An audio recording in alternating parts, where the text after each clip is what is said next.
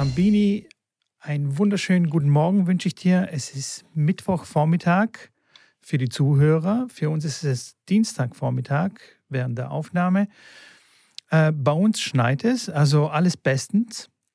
Alles wunderbar. Die Sommersaison kann beginnen. Ich habe meinen Schläger schon poliert, rausgeputzt, meine alten Schuhe wieder bereitgestellt und ja, schauen wir mal. Ja, schönen guten Morgen. Ähm, ich äh, wollte auch guten Morgen sagen natürlich. Ähm, hier hat es geschneit in der Nacht. Ich habe auch kurz äh, Bauglötze gestaunt, wie man im Schwabeländle so sagt. Und die sind, der Schnee ist aber schon wieder weg, weil Sonne da und ähm, Schnee weg, aber trotzdem kein angenehmes Wetter. Trifft sich aber ganz gut, weil ich jetzt auch körperlich nicht in der Verfassung bin, um Tennis spielen zu können. Dazu kommen wir gleich, aber ich würde jetzt noch mal ganz kurz bei diesem Wetter verweilen, weil, ja. hey, wir dürfen jetzt auch nicht mehr in der Halle spielen. Es ist einfach unglaublich.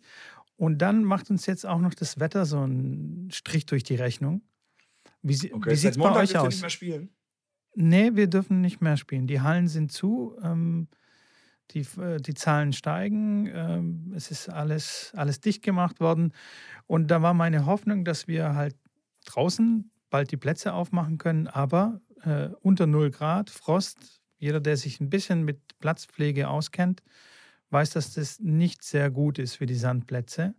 Das heißt, wir müssen wieder warten. Und das nervt. Aber, das stimmt, das ja, verstehe ich. Ähm, das mal vorneweg. Ja, ähm, das mit den, mit den Hallen ist so bei uns, dass wir den ganzen Winter schon keine Hallen haben. Also tatsächlich seit letztem, Ende letzten Jahres sind die Hallen geschlossen. Das war für uns nie eine Option. Ähm, die Sandplätze sind jetzt schon relativ früh auf, auf gewesen und offen. Das heißt, wir haben schon seit, ähm, boah, seit drei Wochen kann man eigentlich draußen spielen, sobald das Wetter es zulässt. Ich habe auch schon ein paar Mal draußen gespielt, aber klar, jetzt erstmal auch nicht mehr bezüglich des Wetters. Ähm, und klar, bei zwei Grad, da reizt es mich jetzt auch nicht so sehr rauszugehen, Tennis zu spielen, muss ich ganz ehrlich zugeben. Meine holländischen Kollegen, die ich äh, kenne, ein paar Tennistrainer, die haben wirklich den ganzen Winter draußen, ich weiß nicht, ob wir da schon drüber gesprochen haben, den ganzen Winter nee. wirklich draußen Training gegeben. Die haben halt All-Weather-Courts, solche Kunstrasenplätze oder Hartplätze haben wir ja quasi nicht in Deutschland, warum auch immer. Die haben aber wirklich bei zwei Grad draußen und die Leute kamen, die hatten Bock, sich zu bewegen, die haben sich halt warm angezogen und das geht ja dann wirklich und du passt dich dann an, der hat wirklich regelmäßig drei, vier, fünf Stunden draußen äh, täglich Training gegeben. Also echt Wahnsinn. Wäre jetzt für meine, für meine Vorstellung erstmal so, boah, boah, eher gar keine Lust, irgendwie bei zwei Grad dann als Trainer vor allem. Du stehst ja dann wirklich mehr ruhig und musst dich ja ein bisschen bewegen, dann warm halten in irgendeiner Form. Aber äh, ja, es geht alles. Es geht alles. Ich kann es mir Fast ehrlich alles. gesagt auch nicht so richtig vorstellen. Vor allem bin ich immer so empfindlich, wenn, wenn man dann so ein bisschen anschwitzt. Also weißt du, wenn ein guter Spieler ja. kommt, du schwitzt ein bisschen an und dann kommt die nächste Stunde jetzt jemand, bei dem du dich jetzt nicht so viel bewegen musst. Du musst ja quasi Wechselklamotten haben für irgendwie sechs Stunden, also dass du dich da immer umziehst und so. Ja, ja. Das absolut. ist schon ein bisschen, ein bisschen tricky. Und ich glaube, dass so ab Stunde zwei, drei dann die Hand, also wenn du den Schläger die ganze Zeit in der Hand hast, dass das dann auch zum Problem werden kann. Und mit Handschuhspielen habe ich jetzt noch nicht ausprobiert, weiß es nicht. Aber stelle ich mir das nicht so spaßig Tool. vor. Dafür habe ich ein ganz geiles Tool mit. Ich bin ja tatsächlich in Instagram und in der Tenniswelt immer nach äh, Wissen bestrebt und schaue mir alle möglichen Sachen an. Es gibt einen Hersteller, der hat einen Handschuh, für alle Leute, die zuhören, muss ich es ja erklären, ähm, bildlich erklären. Das ist ein Hand, ein Fäustling, quasi, wo die ganzen Finger nicht einzeln reingehen, sondern die, die, die vier Finger komplett reingehen. Der Daumen ist ja eh immer separat. Und den Fäustling haben sie oben an den Fingern quasi abgeschnitten und ex also produziert mit so einem großen Loch vorne dran, dass du in den Fäustling reinschlupfen kannst. Dann kannst du den Schläger von oben in dieses Loch reinstecken. Dann hast du im Handschuh drin, quasi kannst du deinen Schläger greifen. Du hast aber komplett um deine Hand rum hast du deinen Fäustling, sodass du äh, ja, da eine warme Hand hast und äh, klar kommt ein bisschen Luft rein, ist auch gut, weil sonst schwitzt du vielleicht da drin, was dann natürlich auch nicht, nicht so gut ist. Aber dann hast du deinen Schläger auf jeden Fall in der Hand und kannst auch bei, mal bei 6 Grad Tennis spielen, ohne dass dir die direkt die Hand wegfriert. Sehr cooles, äh, coole Idee. Kann sich jeder auch selber machen, einfach so ein Fäustling aufschneiden. Aber ähm, die haben das echt für, für, für Tennisspielen produziert, mit der richtigen Größe, mit der richtigen, klar, dann wieder zugenäht, dieses aufgeschnittenen, den aufgeschnittenen Teil. Und ähm, ich kann da aber die Marke nicht sagen und ich kann da auch nicht sagen, wo ich das gesehen habe. Ich habe es auf jeden Fall gesehen und habe den auf den Post geschrieben, dass ich es eine coole Idee finde. Vielleicht schaffen wir es in die Show Notes äh, reinzustellen, wenn du es wieder, wenn du es wieder findest. Es ja, hört sich ja. auf jeden Fall sehr cool an und es ist auf jeden Fall auch eine Option.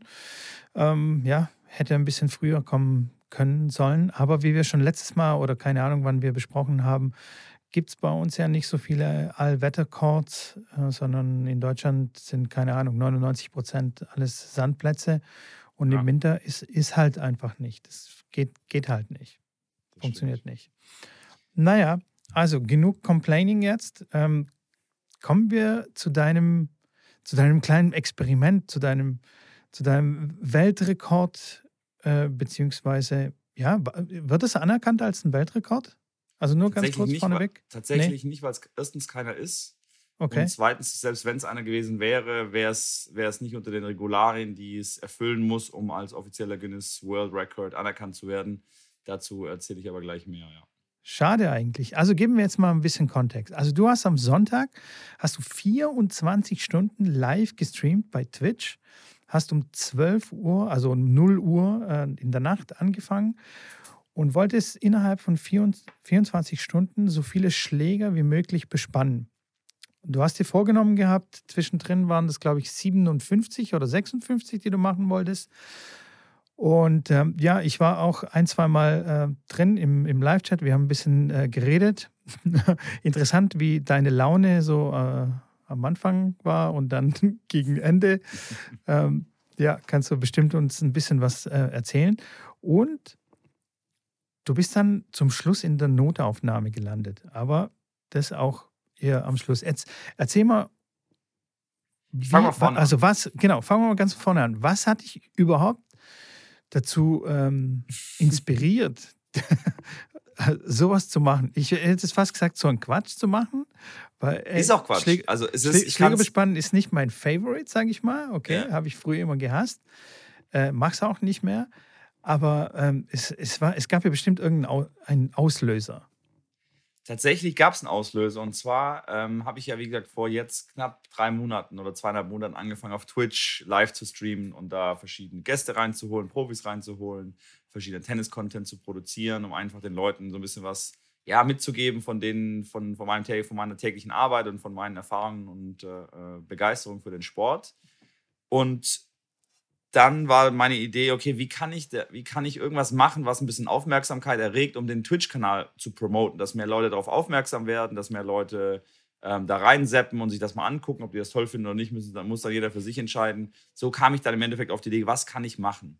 Da ich immer schon eigentlich gerne, also nicht ungerne bespannt habe, ich hasse es, Einschläger zu bespannen ich mag es nicht, wenn ich weiß, ich muss Einschläger bespannen, weil dann die Maschine hinrichten, das rausschneiden und dann Einschläger bespannen, dann wieder alles wegräumen, nervt. Da bespanne ich lieber zwei oder fünf.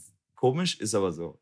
Ähm, und dann kam ich auf die Idee, okay, wieso nicht mal einfach 24 Stunden streamen und so viel Schläger bespannen, wie ich kann oder wie ich versuche, bespannen zu können. Weil in dem Twitch-Business ist es tatsächlich ein sehr gesehenes Tool, so ein 24 Stunden, 48 Stunden, 72 Stunden Stream zu machen weil Leute dann teilhaben können an, den, an, den ganzen, an dem ganzen Tag und sehen können, okay, wie geht das äh, so vonstatten, wie du schon sagst, verschiedene äh, Stimm, Stimmungslagen ähm, sehen. Bei unserem ersten Telefonat war ich echt gut drauf. Beim zweiten Telefonat habe ich dann im Nachhinein gehört von einigen, dass ich da wirklich so einen Down hatte und völlig am Ende, also da zumindest relativ am Ende war. Ähm, genau, und so kam erstmal die Grundidee. Und habe ich gesagt, okay, komm, ich mache jetzt mal eine Instagram-Story und schreibe mal rein, was glaubt ihr, wie viele Schläge kann ich in 24 Stunden bespannen? Und so hat es dann irgendwie seinen, seinen Lauf genommen. Da habe ich ein Datum rausgesucht, Ostersonntag, oder ich habe dann gesagt, okay, in zwei Wochen an einem Sonntag, habe noch gar nicht drüber nachgedacht, dass es der Ostersonntag ist. Habe dann auch gedacht, ja, ich mache es jetzt trotzdem, egal ob das gut oder schlecht ist, äh, ob das jetzt der Ostersonntag ist im Vergleich zu einem normalen Sonntag. Und ähm, ja, dann habe ich angefangen, Schläger zu sammeln aus Köln, habe gesagt, ich bespanne quasi Schläger ohne Kosten, also ohne finanzielle Verpflichtung. Wenn jemand kommt, der bekommt einen Schläger bespannt mit einer Solinko-Seite, muss dafür nichts bezahlen. Ich bin aber froh, wenn jeder irgendwas dafür hergibt. Und äh, wenn es nur 5 Euro sind pro Schläger, wie gesagt, finde ich toll. Wenn es nichts ist, auch gut. Wie gesagt, das war mein, mein Deal, um, die ganzen, um den ganzen Stream ans Laufen zu kriegen. Ja, und so kamen dann insgesamt über, ja, fast über ja, knapp 90 Schläger zusammen. Und mein Ziel war am Anfang, dass ich 57 Schläger bespanne, weil ich habe äh, intern von einem Grand Slam Bespanner gehört, dass es einen gab in Brisbane, der 56 Schläger gemacht hat beim Turnier. Und ich habe gegoogelt vor meinem, ähm, vor meinem Stream, leider nicht gut genug. Ich habe aber gegoogelt und habe nichts gefunden, was an einem offiziellen Weltrekord war. Viel gegoogelt. Dann wollte ich auf die Guinness World Record Seite gehen und da zu suchen. Wenn du aber auf die Guinness World Record Seite gehst, musst du dich das einloggen, musst einen Account kreieren, musst dich dann einloggen, um dann was zu suchen. Dann habe ich gesagt, nee, sorry, da habe ich jetzt keine Lust zu und habe dann einfach aufgegeben, ähm, da weiter zu googeln, weiter zu recherchieren. Dann ging es in den Samstag rein, beziehungsweise klar, am Tag davor wollte ich äh, viel schlafen, hat absolut gar nicht funktioniert, bin sehr, sehr früh aufgewacht am Samstagmorgen. Dann habe ich gedacht, gut, dann schlafe ich nachmittags nochmal ordentlich. Dann habe ich mir meinen Zeh äh, angeschlagen, warum ich dann im Endeffekt auch in der Notaufnahme war. Äh, an einem Tennisschläger natürlich, wie es sein musste, weil mit, mit 80 Schlägern in der Wohnung liegt schon mal ein oder andere auf dem Boden. Habe dann die Seiten rausgeschnitten, teilweise noch die Griffbänder gewickelt. Bin dann echt mit meinem, mit, nicht mit dem kleinsten, sondern mit dem zweitkleinsten Zeh hängen geblieben nicht drüber gefallen, aber hängen geblieben. Und es hat höllisch wehgetan, wie es halt wehtut, wenn du einen kleinen Zeh anhaust, wer kennt es nicht. Ging aber dann relativ schnell wieder vorbei. Und ich habe gedacht, okay, gut, dann ist es nicht so dramatisch und ist dann mit zunehmender Zeit immer schlimmer geworden, bis ich irgendwann mal den Socken runtergemacht habe und wirklich nach zwei Stunden schon gesehen habe, dass es komplett blau und lila war. Wo ich gedacht habe, oh, das ist äh, nicht so gut. Dann wollte ich schlafen. 6 Uhr bis äh, 10 Uhr abends wollte ich nochmal vorschlafen, dass ich dann ab 10, 11 Uhr streamen kann und dann die 24 Stunden einigermaßen fit bin. Nur leider hat mein Fuß oder mein Zeh mir die Schmerzen bereitet, dass ich nur im Endeffekt eine Stunde eingepennt bin. Ähm, und das war es dann auch. Das heißt, äh, das waren die Vorbereitungen, die nicht so optimal waren. Und dann ging es los. Stream war an. Ich, ich mache es jetzt trotzdem. Ich fahre jetzt nicht dann noch ins Krankenhaus vor dem Stream, sondern ich mache das, weil ja, ging irgendwie. Und äh, dann ging es los. Mitternacht, 12 Uhr, erster Schläger. Und ähm, da habe ich dann schon gedacht, wo ich die ganzen Schläger gesehen habe, Janik, du bist ein ganz schön großer Idiot, was du dir da jetzt vorgenommen hast. Ähm, äh, und dann, ja, ging es los. Waren echt viele Leute da. Ich hätte nicht erwartet, dass dann tatsächlich so, so viele im Stream da waren und auch die ganze Nacht tatsächlich mit mir auch durchgemacht hatten. Und äh, ja, vielen Dank nochmal für jeden Einzelnen, der da dabei war. Und so ging's also, deine, also quasi, es ging auf. Also du hast Aufmerksamkeit quasi äh, bekommen und es sind viele Leute in, in den Stream reingekommen und haben sich das tatsächlich dann auch angeschaut und dich angefeuert und so weiter. Unter anderem war ich ja auch drin, ich muss ja zugeben, das hat ja schon irgendwie was, wenn man dann einfach mal ein bisschen zugucken kann. Das glaube ich, ja. Schläger bespannt. Absolut, so war, ich meine, im Endeffekt, was möchte ich mit meinem Kanal erreichen? Ähm, ich weiß, dass viele jetzt dann irgendwie anders über mich denken, das ist mir auch im Endeffekt wurscht, wie der Schwab sagt. Ähm, was will ich mit dem Kanal erreichen? Ich will den Leuten was mitgeben von meinem täglichen Leben im Sinne von, von meinem täglichen Tennisleben. Ich will den Leuten was vermitteln. Ich will, dass die Leute aus meinem Stream rausgehen und sagen, hey, das war in irgendeiner Form unterhaltsam und ich habe was gelernt. Das sind so meine beiden Faktoren, die ich ganz gerne bei jedem Stream irgendwie ja, mir als Grundvoraussetzung nehme. Und so habe ich dann auch gedacht, klar, dann habe ich eine zweite Kamera gekauft, dass man von oben eine, eine Sicht auch auf den Bespannungstisch hat. Ich werde das Video heute bei YouTube hochladen auf meinem YouTube-Kanal, wer den Kanal noch nicht kennt ähm, ist Schrambini, wie mein Instagram-Kanal, könnt ihr gerne reingehen und folgen. Da lade ich aktuell nur die äh, Streams auch hoch, dass die dauerhaft dann online sind. Werde dann in der Zukunft da mehr machen und mehr dann auch äh, klein zusammenschneiden, bessere Qualität der Videos machen. Ähm, das ist, hat, hat, leider nur gerade keine Priorität. Und dann den Leuten auch beizubringen, okay, wie kann man bespannen, weil man da wirklich durch das Zuschauen auch lernen kann, hey, guck mal, wie macht er das? Und ich würde sagen, dass ich schon ganz ordentlich bespanne. Ich bin noch weit weg von wirklich einem sehr, sehr, sehr guten Bespanner. Aber ich habe schon ein paar tausend Schläge in meinem Leben bespannt und auch mit schon vielen Grand Slam-Bespannern gesprochen und Tipps und Tricks und so weiter. Und äh, da kann man sicherlich, und haben auch viele gesagt, sie konnten echt was lernen. Ähm, und so weiter. Ja, selbst ich konnte was lernen. Ich habe äh, hab gelernt, gelernt, wie man, ja, wie man mit vier Knoten arbeitet. Ich habe das nie gecheckt, wie man die vier Knoten macht. Das, war, das ist eine Technik, die ich nie ausprobiert habe. Ich mache immer zwei Knoten, beziehungsweise habe gemacht. Ich bespanne ja nicht mehr. Ähm, das habe ich outgesourced äh, an meinen Dad. Echt? Sozusagen. Ja, mein okay. Dad bespannt, ja, ja, ja. Und ähm, ja, also es war schon, es war schon interessant. Was ich aber noch viel interessanter fand, äh, wie, du, wie du schon sagtest, wie deine Laune, also wie, wie, wie es so auf und ab dann ging. Weißt du, du warst dann mal kurz müde und dann bist du so ein bisschen maulig geworden und dann kam wieder so ein Schub, dann hast du wieder gute Laune gehabt, dann hast du Musik laufen äh, gehabt, kam ein guter Song, der, der dir gefällt, dann hast du wieder schwungvoll bespannt und dann zwischendrin habe ich dich ja auch äh, ja, ein bisschen schimpfen äh, gehört über die Seite und über irgendwelche, irgendwelche Leute, die irgendwas geschrieben haben im Chat.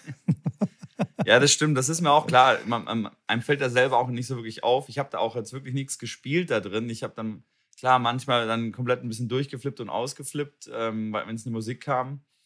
Aber es waren wirklich dann auch Momente dabei, wo ich wirklich platt war, wo ich echt gedacht habe, boah, jetzt bin ich echt, bin ein bisschen down und am liebsten wäre mir jetzt klar, wenn ich irgendwo wäre, wo Leute da wären, wo ein bisschen mehr los ist. Deswegen hat mir der Stream mega geholfen. Also ohne den Stream weiß ich nicht, ob ich das so durchgehalten hätte, weil klar durch den Stream, durch Fragen, durch irgendwelche lustigen äh, Sachen, die da im Stream passiert sind, äh, hat es mich dann auch wieder so ein bisschen aufgemuntert. Klar kamen dann auch Gäste rein und deswegen war das auch mehr als nicht wirklich ein offizieller Weltrekordversuch, weil ich war dann nebenher am Streamen, ich habe nebenher die Leute quasi noch irgendwie die Fragen geantwortet, ich habe dann die Kamera, ich habe dann dich quasi dann auch reingeholt zweimal. Dann war noch einer von Swing Vision von der App äh, bei mir im Stream, der das erklärt hat. Ähm, wollte auch noch ein, zwei Profispieler haben, der Janik Maden war kurz da.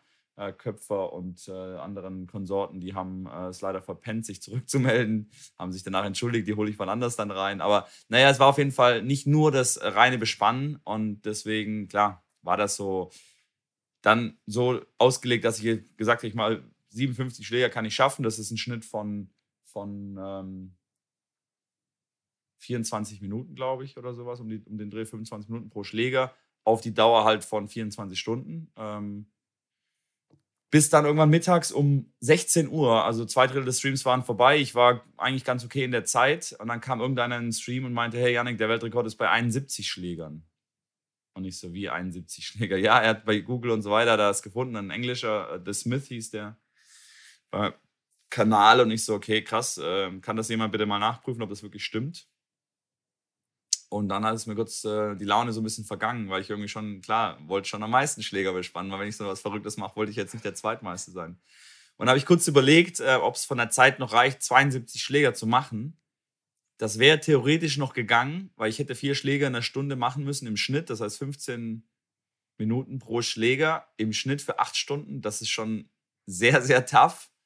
Ähm, und habe es dann aber auch relativ schnell dann auch aufgegeben, weil ich gesagt habe, nee, wenn es so ist, dann ist es so. Und ich mache meine, weiß nicht, um die 60 Schläger, 57, 58, was auch immer. Und dann gucke ich, ob das stimmt. Und da ist es offiziell, kann eh nicht offiziell ein Weltrekord sein bei Guinness, weil da gibt es bestimmte Vorkehrungen. Lustig auf jeden Fall, der Typ, der den 71-Rekord hat, der kommt aus Holland, der hat den 2018 aufgestellt, ist ein offizieller Weltrekord, hat mir dann die ganzen, das ganze Prozedere genannt, wie das funktioniert, wie das ablaufen muss, dass es anerkannt wird. Und der hat sich bei Instagram tatsächlich bei mir gemeldet, äh, weil er mitbekommen hat, natürlich Ach, irgendwelche Freunde, hey, da ist irgendeiner Verrückter, der will den Rekord brechen. Und äh, der hat mir dann direkt am nächsten Morgen auch geschrieben, wie es meinen Fingern geht, wie es mit dem Rücken geht und so weiter. Und äh, war ganz nett auszutauschen, sich, sich mit jemandem, der das schon gemacht hat, weil gibt es äh, gefühlt ganz wenige, die immer über 40 oder selbst über 10 Schläger nur bespannt haben. Klar, so ein Grand Slam beseitigt, der beseitigt auch mal 30, 40 Schläger. Aber alles, was drüber geht, äh, gibt es eigentlich nicht wirklich. Ja, das stimmt. Das war auch die Wortmeldung vom CP von Pacific, äh, der uns ja eine Sprachnachricht geschickt hat, als er mitbekommen hat, was du vorhast. Und hat gesagt: Hey, hui, äh, schöne Challenge, die du dir da vorgenommen hast. Äh, und er meinte, dass tatsächlich nicht so die, die Finger das Problem sind, sondern die Beine. Also, dass man halt vom Stehen dann wirklich schwere Beine bekommt und man dann einfach irgendwann nicht mehr stehen kann, will und wie auch immer. Und die Jungs haben sich irgendwie so Eisbad, Eisbad daneben hingestellt und haben die Füße dann mal zwischendrin mal reingetunkt, ähm, damit sie weitermachen können. Und ja. er sagte auch, ja, so, es kommen an dem Tag zwischen 30 und 40 45 Schläger rein, die bespannt werden. Aber 60 ist natürlich schon, das ist natürlich schon echt tough. Das war es auch. Tatsächlich. Das ist eine andere Nummer. Auch Aber mit, mal, Stehen mal, im Rücken auf jeden Fall.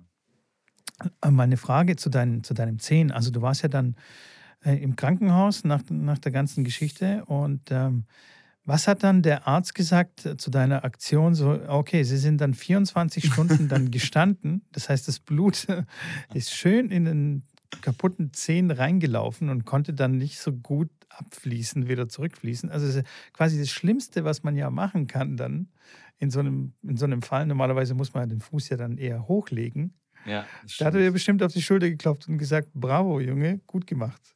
Äh, ja, nicht, es war nicht ganz so tatsächlich. Also ich hatte mehr Schmerzen am Morgen dann mit meinem Rücken, weil mein Rücken war wirklich komplett kaputt, also kaputt. Aber ich habe immer wieder Lendenwirbel, Säulen, Probleme und natürlich, das war mit dieser gebückten Haltung und Stehen 24 Stunden ist echt schon eine äh, Challenge für sich. Ähm, und das hat wirklich mehr Schmerzen mir bereitet am Morgen. Der Fuß hat jetzt nicht so wehgetan. Ich konnte ihn auch bewegen, ohne wirklich Schmerzen zu haben. Deswegen habe ich mir schon gedacht, dass er wahrscheinlich nicht gebrochen ist. Wollte aber trotzdem checken, weil ich sicher gehen wollte, dass da jetzt nichts Dramatisches passiert ist. Ja, und der hat mich natürlich schon ein bisschen doof angeguckt. Das war eine Frau. Ähm, als ich dann gesagt habe, dass ich auch Rückenschmerzen habe und nach 24 Stunden bin ich gestanden, die so, ja, müssen wir röntgen und dann schauen wir weiter. Und äh, nach dem Röntgen meinte ja, ist nichts gebrochen, ist äh, halt klar gestaucht, geprellt, äh, ein paar, paar Sachen geplatzt äh, und natürlich guten Bluteinfluss da jetzt gehabt. Ähm, aber dann ist getaped, ein bisschen Salbe drauf, mir ein bisschen Antibiotikum gegeben und äh, Entzündungshemmer, auch nochmal Muskelrelaxationstabletten für, für vor, vor dem Schlaf. Und ja, die war relativ ja, kurz angebunden, meint so, alles klar, äh, alles gut und schönen Tag noch. Die hat sich jetzt nicht so begeistert für meinen, für meinen 24-Stunden Twitch-Stream. Die war auch schon was älter, als ich dann äh, das erzählte. Die hat wahrscheinlich auch gedacht, was ist das für ein Verrückter und was ist Twitch? Und ähm, ja, deswegen, das war relativ äh, eine kurze Geschichte dort. Uns ging einigermaßen schnell, das war okay. Ich musste ein bisschen warten, aber nicht allzu lang. Und dann, ja, zurück und bin dann mittags nochmal komplett eingeratzt. Also ja, wie lange hast du denn dann geschlafen? Ich habe ich hab nicht so viel geschlafen. Ich war nach dem, nachdem das Sonntag dann vorbei war, ich habe dann 60 Schläger bespannt, weil 60 war einfach irgendwie mein persönliches Ziel. Hört sich irgendwie besser an als 57. Dann habe ich gedacht, auf die drei Schläger kommt es auch nicht an. Dann habe ich, bin ich dann weiter noch, äh, noch eine After-Show-Party so ein bisschen gemacht in, im Discord, in dem Online-Kanal, wo ich auch habe. Bin dann irgendwann um zwei ins Bett und bin dann um neun aufgewacht. Also sieben Stunden habe ich dann gepennt wegen meinem Rücken. Ich konnte mich dann nicht mehr drehen und nicht mehr weiter schlafen und bin dann ins Krankenhaus und habe mittags dann nochmal, glaube ich, drei Stunden gepennt aber ich fühle mich immer noch nicht auf der Höhe. Also, ähm, ja, das sieht so ein bisschen ramponiert aus, ja. Also. ist schon echt, jetzt schon wieder schon länger her, aber ähm, ja, das ist, das ist nicht, ist nicht ohne. Also, ähm, ich, war, ich wusste das, dass es nicht ohne ist, aber ähm, klar, Körper und Geist leidet da schon drunter, da definitiv. War schon eine verrückte Aktion. Aber war lustig, wie gesagt, ich. Äh, im Nachhinein sage ich nicht, dass es eine doofe Idee war. Wie gesagt, ich habe jetzt hier, klar, 60 Schläger, die müssen noch irgendwie abgeholt werden oder muss ich noch wegbringen oder wie auch immer. Aber es war, war cool. Ähm, viele Leute haben es genossen, haben Spaß gehabt und dann ist es das Coolste für mich, auch wieder das Feedback zu bekommen.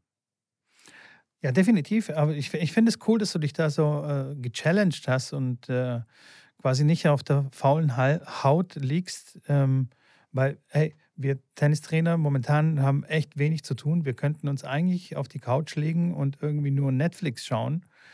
Ähm, was bestimmt auch viele machen. Ähm, ich finde es aber gerade gut, wenn man sich dann in so einer Zeit dann eben challenge und irgendwie was macht, sei es denn noch so verrückt. Aber ja, ich habe dir ja von, von, von diesem YouTube-Kanal erzählt, äh, Yes ja. Theory. Ich weiß nicht, ob du das angeschaut hast, ja. wo dann so drei, vier Jungs immer sich solche Sachen äh, überlegen, ähm, die sie einfach herausfordern, irgendwie was Neues zu machen, was, was zu machen, wo sie Angst haben oder was sie nicht kennen. Und ähm, de deren Motto ist Seeking Discomfort. Also quasi immer raus aus der Komfortzone und immer was immer sich challengen und nicht, nicht stehen bleiben. Von daher finde ich, das, find ich das schon cool.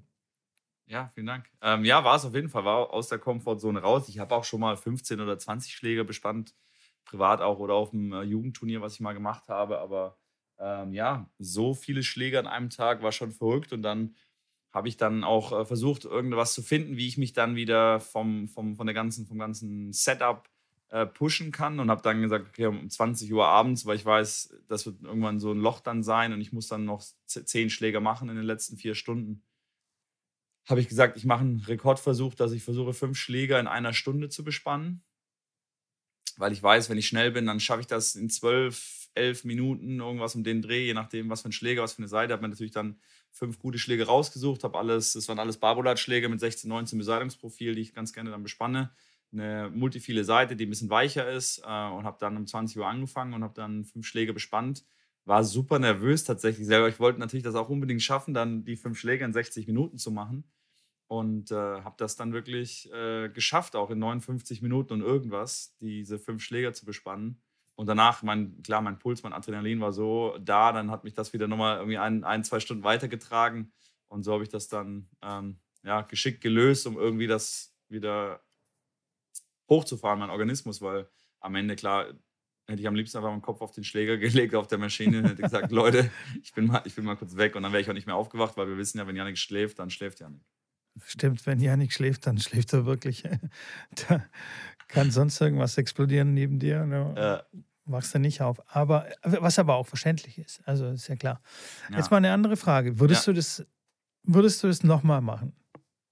Das ist eine gute Frage, weil ich ja keinen offiziellen Rekord habe und weil ich äh, gerne irgendwie solche verrückten Sachen mache mit so irgendwelchen Challenges und ich mag nicht, wenn bei den Challenges irgendeiner mehr, äh, keine Ahnung, Rahmenkontakte äh, äh hatte oder bei dieser Challenge, wo man Vorhand, Rückhand mit dem Griff immer wechseln muss, wie viel man in 30 Sekunden, wie viele Kontakte man schafft auf dem Schläger.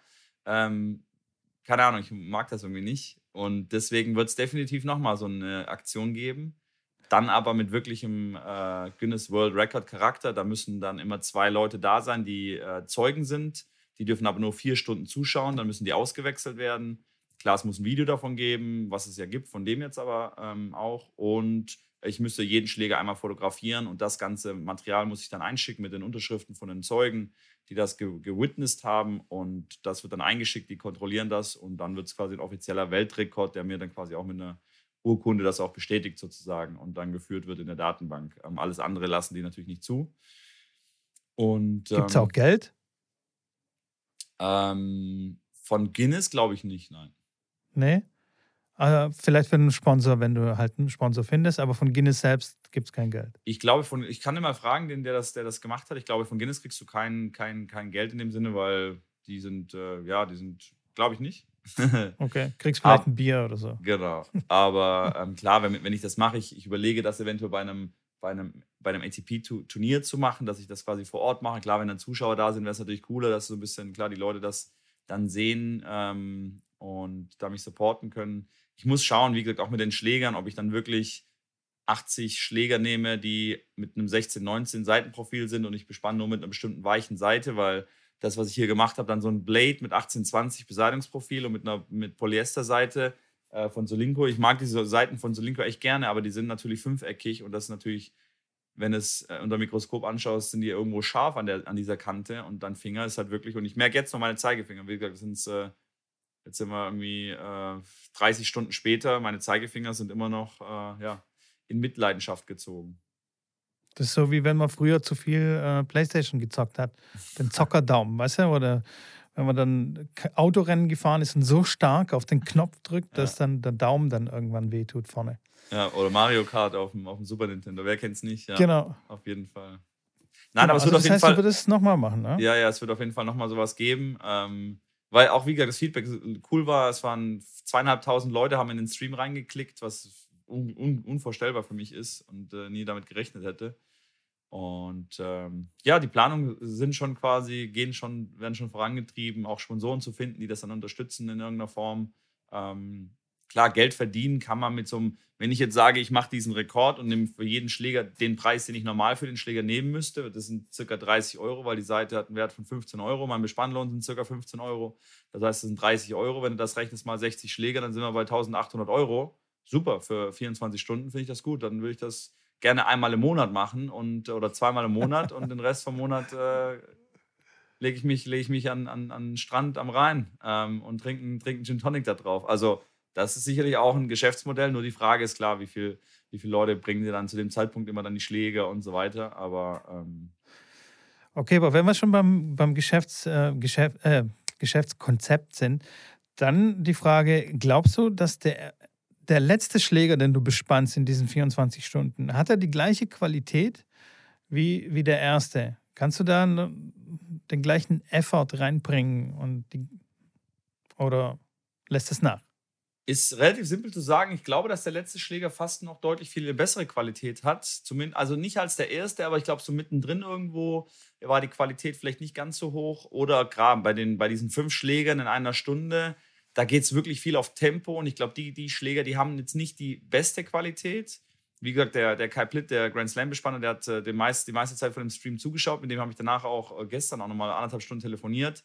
Der sagte auch so, von dem, was er gesehen hat, selbst bei diesen äh, fünf Schlägern in einer Stunde, fand er das, äh, fand er das völlig, völlig im Rahmen. Also da gibt es äh, die Qualität des Schlägers ist immer noch weit besser als viele, die zu Hause irgendwie schwarz beseiten ähm, oder die halt zu Hause ja ihre eigene Maschine haben und vom Bespannen jetzt halt nicht so viel Ahnung haben.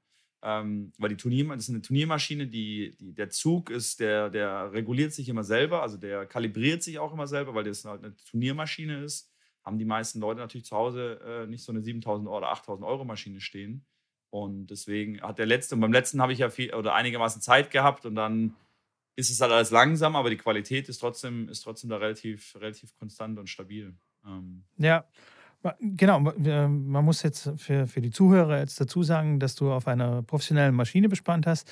Eine elektronische, also der Zug passiert quasi elektronisch, dann stellst du von vornherein ein und dann zieht, also man muss die Seite schon reinspannen in, in, in den Zugmechanismus und dann zieht die Maschine automatisch immer mit der gleichen Stärke oder wie sagt man, mit dem gleichen Gewicht spannt ja. es dann die Seite. Es gibt auch Maschinen, die sind komplett manuell.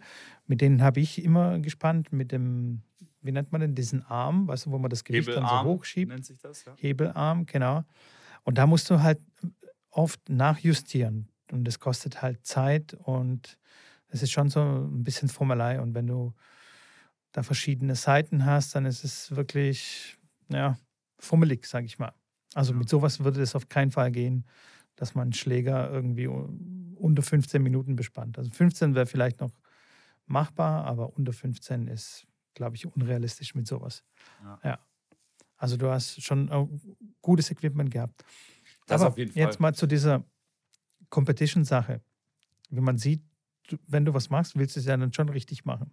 Ja. Falls du dich erinnerst, wir haben ja so eine kleine äh, Diskussion gehabt, oder was heißt Diskussion? Wir haben erörtert, ähm, dass man ja immer gewinnen will eigentlich. Also, oder dass ich zumindest immer gewinnen will. Ja. Man fährt ja nicht irgendwo zu einem Turnier und sagt sich, ja, okay, cool, ein fünfter Platz ist schon ganz nice. Also ja. wenn, dann schon, schon richtig.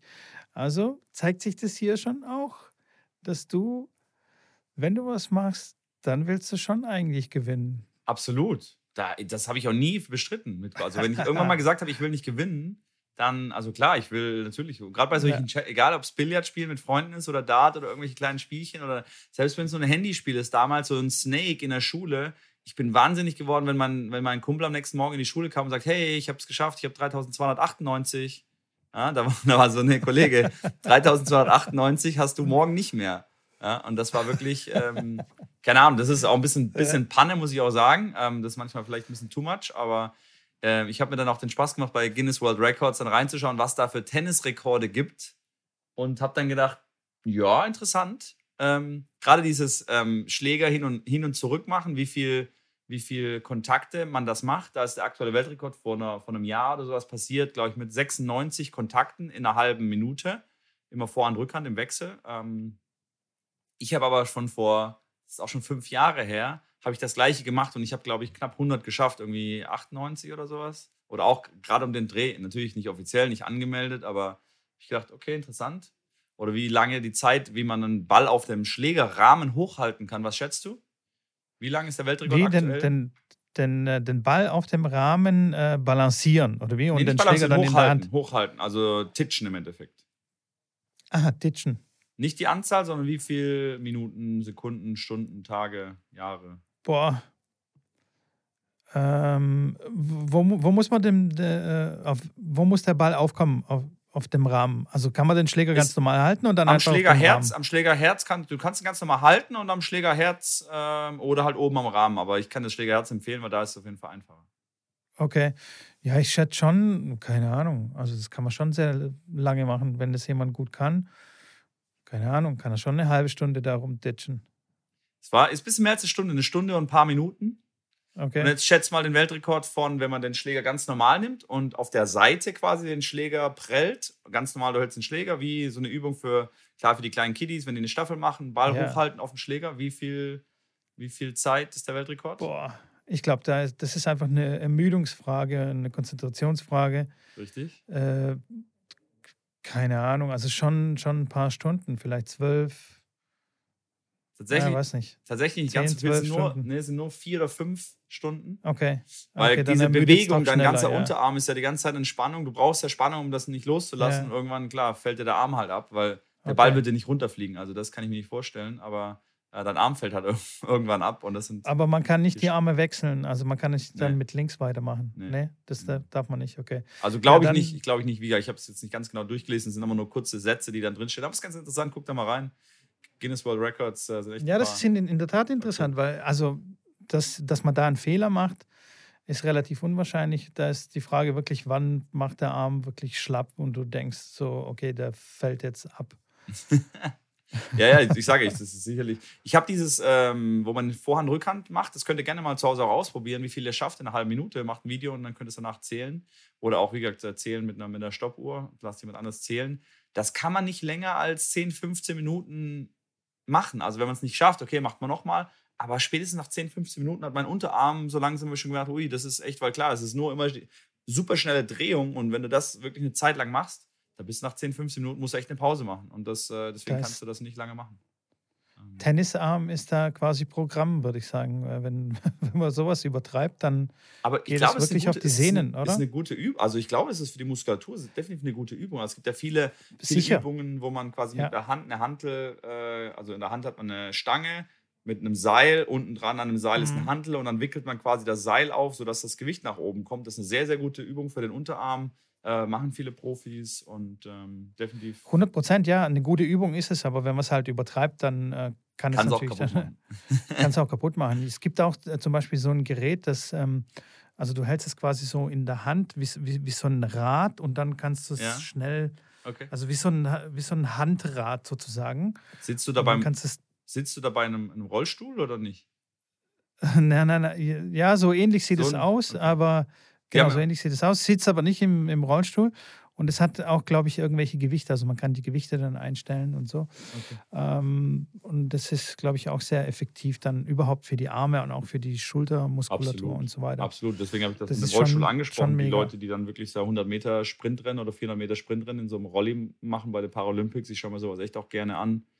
Echt Wahnsinn. Ja. Dann natürlich, klar, da siehst du auch, wie die durchtrainiert sind im Oberkörper, in, dem, in den Armen, Unterarmen. Ähm, ja, Definitiv.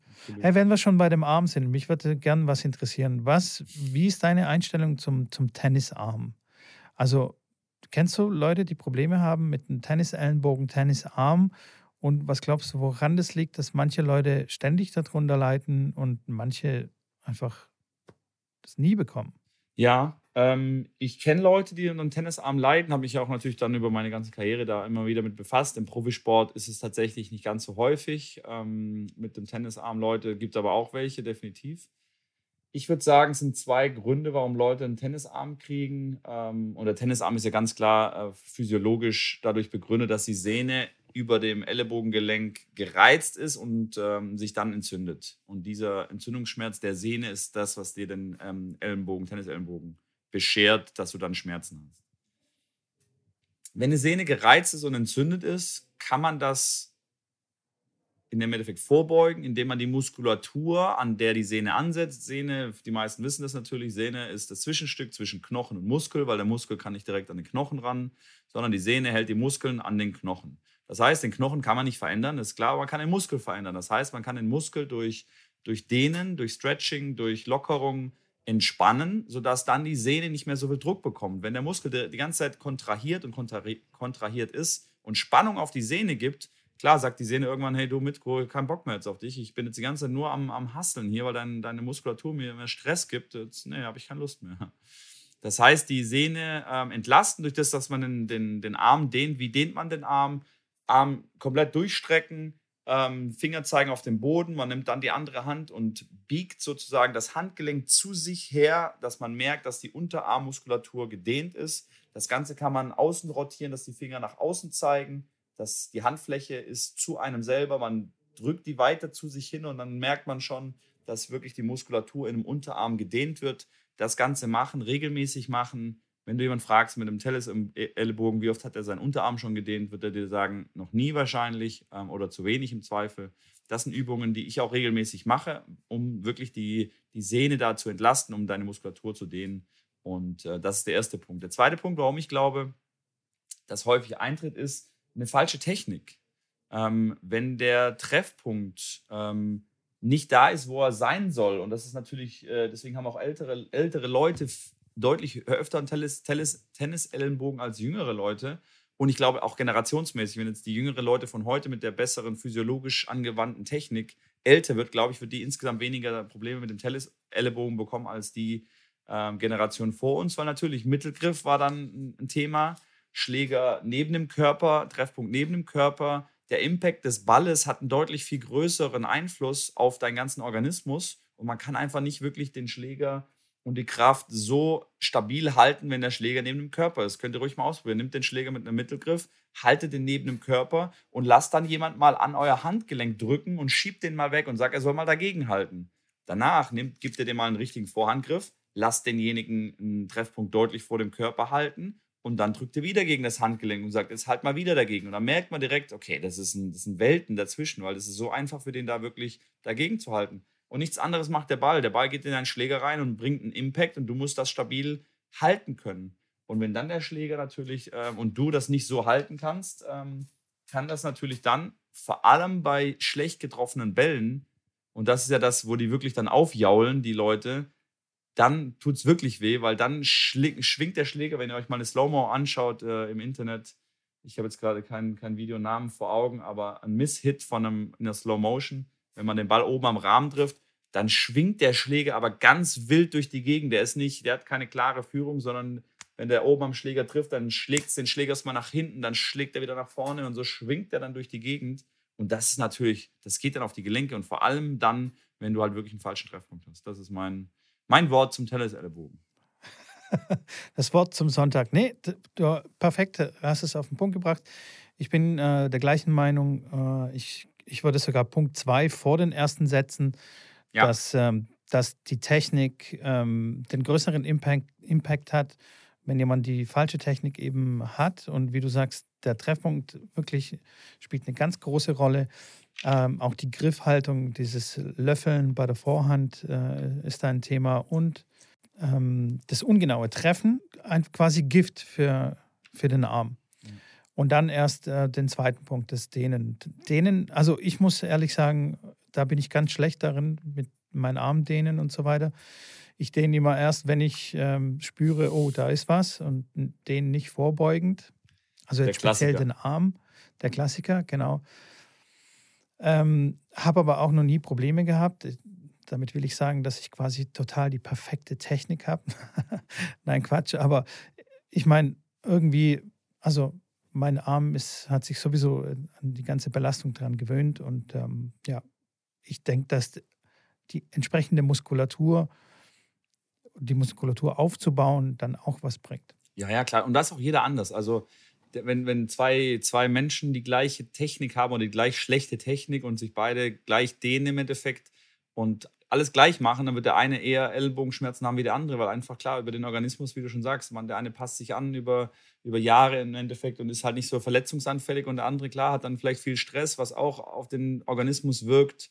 Ähm, wenn einer klar sehr ausgeglichen ist, ähm, dann wird der weniger Verletzungen haben. Ähm, ich bin da über die Katharina Hering tatsächlich auch an einen an einen Osteopathen gelangt ähm, und der mir so ein bisschen eine andere Sichtweise auch auf Verletzungen gezeigt hat. Ähm, der hat eine ganz extreme Sicht. Der sagt, äh, alle Verletzungen, die du bis 30 hast, sind keine Verletzungen. Also sind in dem Sinn keine Verletzungen, dass du da wirklich dich darin verletzt hast. Wenn, wenn man jetzt sagt, okay, ich habe mir jetzt einen Muskel gezerrt. Der sagt, es gibt keine Muskelzerrung, bis du 30 Jahre alt bist. Ähm, das gibt es nicht. Ähm, und dann gehst du zu dem hin und ähm, der behandelt das nicht, was du hast. Danach bist du aber, also du wirst relativ schnell dann schmerzfrei sein. Und das ist wirklich so. Also ich habe ich bin der größte äh, Zweifler, was das angeht und war dann selber mit meinem Rücken damals dort, ähm, weil ich es nicht glauben konnte, dass die Katja dann irgendwo Schmerzen hatte. Die ist da hingegangen, war dann eine Stunde bei der Behandlung und ähm, danach hat sie keine Schmerzen mehr gehabt. Und das ist wirklich sehr, sehr, ein sehr, sehr spannendes Feld und er erklärt es natürlich dann darüber, über das, was auch schon in deiner Kindheit passiert. Selbst schon im Mutterleib kriegst du verschiedene Botenstoffe und verschiedene, also wenn die Mutter dann sehr, sehr viel Stress hat in der Schwangerschaft, dann wird sich das auf dich, auf deinen Organismus auswirken. Und auch in deiner Kindheit, wenn sich deine Eltern scheiden, wenn du viel Stress hast, wenn es viel Ärger zu Hause gibt, dann ist das ein potenzieller Brand, also Herd für, für dass dein Organismus irgendwann eine Notbremse zieht und dann sagt, okay, du hast jetzt Knieschmerzen. Und dann liegt es nicht daran, dass du Knieschmerzen hast, wenn du irgendwie 14 äh, Jahre alt bist, sondern dass halt irgendwas dafür sorgt, dass die Knieschmerzen ähm, dann dein Körper das ausstrahlt. Und das so zu erklären in seinen Worten, das liegt nicht an den Knieschmerzen. Also wenn du zum Arzt gehst und sagst, ich habe jetzt Knieschmerzen, vergiss es. Also es macht eigentlich keinen Sinn und ich kann es nachvollziehen, weil er sagt, wenn du nicht die Ursache behebst, sondern nur das, also wenn du die, genau, wenn du die, äh, nur das Problem behebst und sagst, die Knieschmerzen sind, sondern wird das Knie geröntgt und wird geklärt, dann ist, kriegst du es vielleicht unter Kontrolle, aber dann brauchst du dir keine Sorgen machen, dass dann irgendwie zwei Wochen später hast du dann äh, Schulterschmerzen und hast du irgendwo anderen deinen Schmerz, weil dann die, die Ursache des Problems nicht gelöst ist. Und er geht wirklich dann mental begibt sich dann irgendwie in dich rein, der hat dann deine Hände in der Hand und drückt dann deinen Händen rum und fragt dich dann irgendwelche belanglosen Fragen, auf die du dann antworten musst. Legst dich hin, dann geht er mit dem Massagegerät noch an deine Wirbel ran, ähm, dann, dann, dann kreist er dir so ein bisschen im Ohr. Also wirklich völlig Panne. Also jeder, der das hört, denkt sich, ey, was, was, was, was ist das, was macht der? Und ähm, aber jeder, der sich wirklich damit ein bisschen beschäftigt, und ich war wirklich der größte Skeptiker. Ich habe alles in Frage gestellt und gesagt, sorry, das, ich glaube das nicht, bis das A bei mir passiert ist und B, bis ich mich da ein bisschen mehr mit dem auch wirklich unterhalten habe und das verstehe, was der mir erzählt und was der von mir will. Ähm, das habe ich dann wirklich gemacht, war da regelmäßig auch. Ähm, und er kann dir nicht helfen, wenn du komplett dagegen bist. Also wenn du dahin gehst und sagst, ey, mach halt und ja. äh, es hilft mir eh nicht. Ja. Du musst schon ein bisschen empfänglich Man muss schon dran sein. glauben. Man muss Trotzdem ist es, ja, aber ich habe nicht, ich habe auch nicht dran geglaubt. Dass, erst habe ich behandeln ja. lassen. Ich habe aber gesagt, ich gebe dem eine Chance. Und bei mir hat das wirklich hinbekommen. Ich konnte mir, ich konnte mir meine Socken nicht mehr anziehen. Ich hatte so Rückenschmerzen im Lendenwirbel. Ich konnte mir meine Socken nicht mehr selber anziehen. Da bin ich da hingefahren und wirklich, es war ganz extrem. Und äh, danach habe ich mit meinen Fingerspitzen wieder den, den Fußboden berühren können. Und der hat, der hat meinen Rücken in dem Sinne nicht behandelt. Der hat auch nicht wirklich was gemacht. Wie gesagt, der hat einfach das irgendwie geschafft über irgendwelche Mechanismen, die er ausgelöst hat, dass ich dann wieder das machen konnte, was ich machen konnte. Und das geht dann jetzt nicht natürlich von heute auf morgen alles weg. Man muss da mehrere Sitzungen machen, ist klar. Aber ähm, das ist wirklich ein sehr, sehr, sehr spannendes Feld für jeden, der sich das äh, noch nicht wirklich eingelesen hat. Äh, macht das gerne mal und ähm, wirklich sehr, sehr, sehr 100%, spannend. ja. Und wenn ich dann. Ich, äh, ich, äh, ja. Wenn ich dann, wenn ich dann einen Spieler sehe und ähm, natürlich habe ich jetzt ein anderes Blick auf Verletzungen, wenn ich dann Tommy Haas zum Beispiel sehe, natürlich, das kann ein Zufall sein. Er sagt aber halt, das ist kein Zufall, weil man sieht natürlich, wie unausgeglichen er ist. Und Tommy Haas ist natürlich bekannt dafür, für, für sehr, sehr viele Verletzungen in seiner Karriere. Und dass das, er sagt, das hat nichts damit zu tun, dass der Körper das nicht aushält. Der Körper ist so robust und ist so gut gebaut von der Natur aus, dass du, ähm, wenn du Verletzungen hast, dass es nicht an deinem Körper im Endeffekt liegt und an, an an Verletzungen, die dann daraus entstehen, dass an dem Gelenk etwas kaputt ist, sondern einfach aus, ja, aus deinen Erfahrungen, aus Stress, sagt er natürlich, ist ein ganz großer Fakt, wenn du viel Stress hast, das setzt sich dann in der Muskulatur, in deinem ganzen Organismus ab und der meldet sich irgendwann, der wird sich irgendwann melden. Und wenn man ausgeglichen ist, wenn man viel, und er behandelt sich auch selber, also er sagt, er hat keine Schmerzen. Und er hat auch schon vielen Leuten, die eine Hüft-OP haben machen lassen mit 60 Jahren, er hat gesagt, nein, lass bloß die Hüfte nicht operieren, die ist, das ist okay, komm zu mir, wir kriegen das schon hin und hat das dann hingekriegt, dass sie wieder ganz normal laufen können und dann nicht zur, zu ihrer Hüft-OP gehen mussten. Ähm, wie gesagt, sehr, sehr, sehr interessantes, spannendes Thema. Und wie gesagt, haltet mich für verrückt, dass ich das jetzt glaube und verstehe, was er meint. Aber ähm, ja. Wenn die, also ich würde dich jetzt äh, an der Stelle eigentlich auslachen, ja. Ähm, wenn ich nicht äh, ähnliche Erfahrungen gemacht hätte, und zwar habe ich ja hier, glaube ich, auch schon erzählt, dass ich äh, mir das Kreuzband am Knie äh, gerissen habe vor ein paar Jahren in der Schweiz. Und ähm, ähm, ja, das war echt keine gute Erfahrung. Und ich bin durch Zufall an, äh, an, einen, an, eine, an eine Koryphäe rangekommen, ähm, Physiotherapeut, der ganz aussichtslose Fälle dann quasi heilt und äh, ganz, ganz berühmt ist in Zürich. Ich weiß gar nicht, wie ich, wie ich überhaupt da einen Termin bekommen habe. Ich glaube, mal wieder irgendwie durch Beziehungen. Und er hat ganz ähnlich äh, mich behandelt. Also er hat, ich, ich weiß auch nicht, also ich habe überhaupt nicht diese typischen Sachen gemacht, die man in einer Physiotherapie macht, dass man dann irgendwelche Reha und Übungen und, und so weiter, sondern der hat einfach nur irgendwie seine Hände auf mein Knie gelegt und irgendwelche Energieflüsse äh, da fließen lassen und auch kurz gehalten und dann plötzlich in einer hektischen Bewegung irgendwie mein Knie so hin und her geschoben. Und ich war völlig, völlig in Ordnung. Also ich, er hat gesagt, ey, operieren? Nein, machen wir nicht. Und das Erste, was er mich gefragt hat, war, was habe ich für Probleme? Also was habe ich für quasi seelische Probleme oder psychische Probleme oder mhm. was ist los in meinem Leben? Mhm. Warum das quasi passiert ist? Also und er sagte, okay, das, du bist kerngesund, alles ist okay, du, dein Knie gibt nicht einfach so nach. Also du hast irgendwie einen anderen Stress. Ja. Und das war dann tatsächlich dann auch so. Das war irgendwie eine Zeit, ich war ganz alleine in der Schweiz und so weiter, war tatsächlich ein bisschen ja, gestresst wahrscheinlich von der Situation. Habe es mir aber nicht so selbst quasi ein, eingestehen wollen. Und das war dann quasi ähm, die Ursache. Absolut. Warum das dann passiert ist. Und, hey, und ich, ich war dann völlig okay. Ich war eineinhalb Wochen später, war ich dann auf Bali mit Krücken zwar und mit einer Schiene, aber ich, ja. Hast du dich nicht operieren Weltreise lassen? Weltreise quasi gemacht. Nee, nee, nee, nee. Ich habe immer noch keine, ne, nicht operiert. Ja. Und ich bin völlig okay. Krass. Also es ist echt unglaublich. Und ich habe wirklich nichts Reha-mäßiges gemacht, ähm, so nach dem Motto, hier sagt man, ja, jetzt muss man erstmal den Oberschenkel aufblasen, dass überhaupt dein Knie zusammenhält und die Muskulatur. Ja, ja, Nee. Ja, das ist echt, es ist echt spannend. Ich habe mich dann auch mehr und mehr eingelesen. Da ging es dann auch um so, solche Fallbeispiele, wenn eine Mutter jetzt schwer krank ist und die ein, klein, ein kleines Kind hat, dass das Kind dann immer mitbekommt, wie schlecht es der Mutter geht mit Tabletten und irgendwelchen, irgendwelchen mit einer Krankheit, egal ob es welche Krankheit ist, gibt da genug schlimme Sachen. Ähm, und dass das Kind das mitbekommt und dann adaptiert das die ganze Geschichte und man merkt dann oder sieht dann beim Kind, dass das teilweise gleiche Symptome dafür kriegt für diese Krankheit, die das Kind aber gar nicht haben kann und einfach nur über das, was du dann täglich erlebst, über deine, über deine Erziehung, über, ja, in der Schule, wenn Leute gemobbt werden in der Schule, das ist extrem für jeden und es ist nicht schön und ich wünsche es keinem. Das wirkt sich aber auf den Organismus aus und diese Person ist definitiv anfälliger für das, dass es irgendeine Verletzung bekommt. Wir reden nicht davon, dass man sich das Bein bricht. Natürlich, wenn man sich jetzt eine Tonne einen Stein aufs Bein haut und dein Bein ist gebrochen, dann ist dein Bein gebrochen. Dann kommt er auch nicht hin und hebt seine Hand da drauf und danach kannst du wieder laufen. Völliger Quatsch. Aber solche Schmerzen wie, wie gesagt, man hat ja. Knieschmerzen, man hat Rückenschmerzen, man hat äh, irgendwas, was halt dann plötzlich irgendwie auftritt, aber nicht wirklich jetzt durch einen Impact stattfindet. Und selbst das, was durch einen Impact stattfindet, Lustiges Beispiel, Katharina Hering knickt um in, in Israel, war ich nicht dabei, weil ich, äh, glaube ich, mit Yannick unterwegs war, knickt um und tut sich richtig weh, muss aufgeben, ganzes Bein läuft blau an, unten an der Seite, Bänder im Zweifel gerissen. Sie war beim Physiotherapeut der Nationalmannschaft von Israel, also der beste Physio im Endeffekt, der da unten war. Der hat es geröntgt, der hat geguckt danach, hat gesagt, das klar, Schiene, zwei Wochen auf jeden Fall keine Chance, dass du spielst, ruderst aus, das, das und das gerissen, wie auch immer. Alles klar, hat er sich das natürlich angehört, hat dann schon sich ihren Teil dabei gedacht. Die spielt übrigens, glaube ich, gerade ein Match. Ich hoffe, sie gewinnt. Und dann ähm, ist sie zurückgegangen natürlich. Erster Termin direkt zum äh, Herr Ludmann heißt der, zum Herr Ludmann gefahren.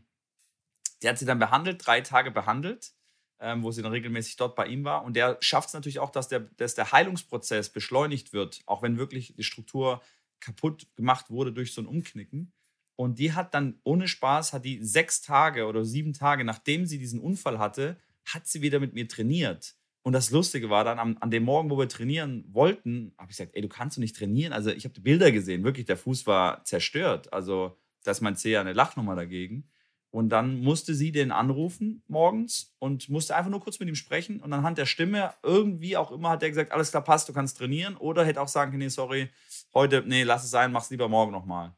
Ähm, und dann hat er gesagt, ja klar, passt, wir trainieren. Und sie hat auch gesagt, sie hat jetzt keine, sie fühlt sich okay. Klar, natürlich vom Kopf her noch ein bisschen mental schwierig. Und wir haben dann ein Turnier gemeldet gehabt, was wir eigentlich dann rausziehen wollten, aber es war schon gemeldet, deswegen haben wir abgewartet. Und sie hat das Turnier dann wirklich 14 Tage später nachgespielt. Auf Hartplatz und ist dann auch wieder gerutscht. Unvorstellbar für mich. Sie hat gesagt, sie hat keine Schmerzen und sie macht das, was er sagt. Sie vertraut ihm blind und äh, bisher war es immer die richtige Entscheidung. Und das ist wirklich, wo ich sage, also wenn ich den Fuß sehe, auch, ey, keine Chance, leg den Fuß hoch.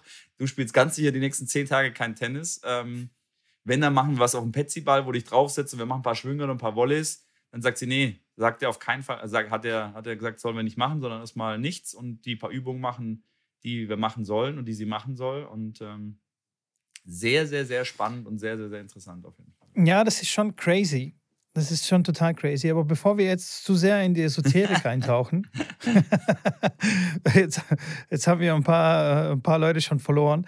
Nee, äh, machen wir mal die Kurve wieder äh, zum, zum Tennis, also im mentalen Bereich. Und das ist zwar, ähm, das ist sehr spannend. Und du hast es auch schon mal erwähnt, du hast deiner Spielerin auch mal einen Spickzettel gemacht, wo ihr dann so positive Affirmationen dann quasi aufgeschrieben hast. Und das ist ja im Grunde genommen ist ja das Gleiche.